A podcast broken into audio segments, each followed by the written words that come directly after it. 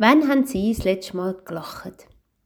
Vielleicht auch so richtig gelacht, so dass Ihnen der Bauch wehgetan hat und Sie am nächsten Tag Muskelkater verspürt haben. So gelacht, dass Ihnen die Freudestränen aus den Augen geflossen sind.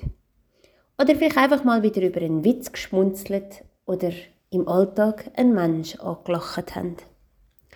Gemäß Wissenschaft lachen wir anscheinend momentan etwa sechs Minuten am Tag. Für mich wirkt das wahnsinnig viel, aber anscheinend haben die Menschen vor 60 Jahren dreimal so viel gelacht, also 18 Minuten am Tag. Gemäß Statistik scheinen wir anscheinend irgendwie das Lachen zu verlernen. Das ist schade, weil Lachen ist doch einfach gesund.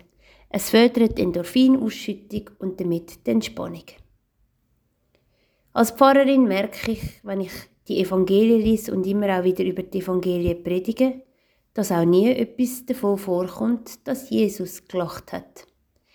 In keinem Evangelium wird überliefert, dass der Jesus über irgendetwas auch je nur geschmunzelt hat. Vielleicht hat das auch dazu geführt, dass ganz lang ein Lachverbot in der Kirche gegolten hat. Lachende Mönche sind sogar undenkbar gewesen.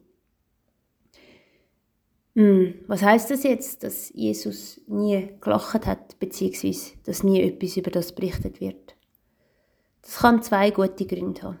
Jesus hat wirklich nie gelacht. Oder er hat so viel gelacht, dass es gar nicht mehr Außergewöhnliches war.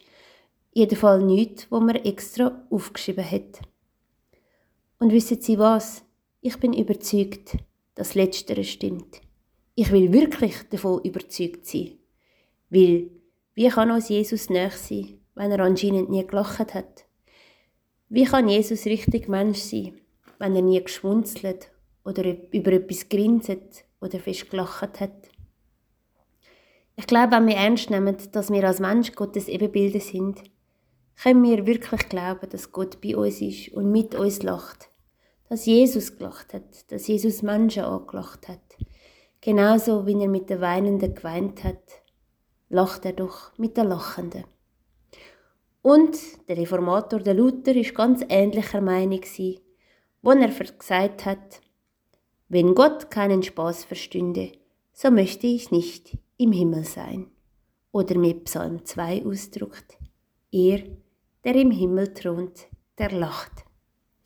Und so hoffe ich, dass Sie jetzt das Lachen auf dem Gesicht haben und mit dem Lachen in Ihren Alltag gehen können. Von Herzen alles Gute und ich danke Ihnen, haben Sie das Wort zum Tag gelesen von mir, der Pfarrerin Susanna Klöti aus der Stadt Luzern.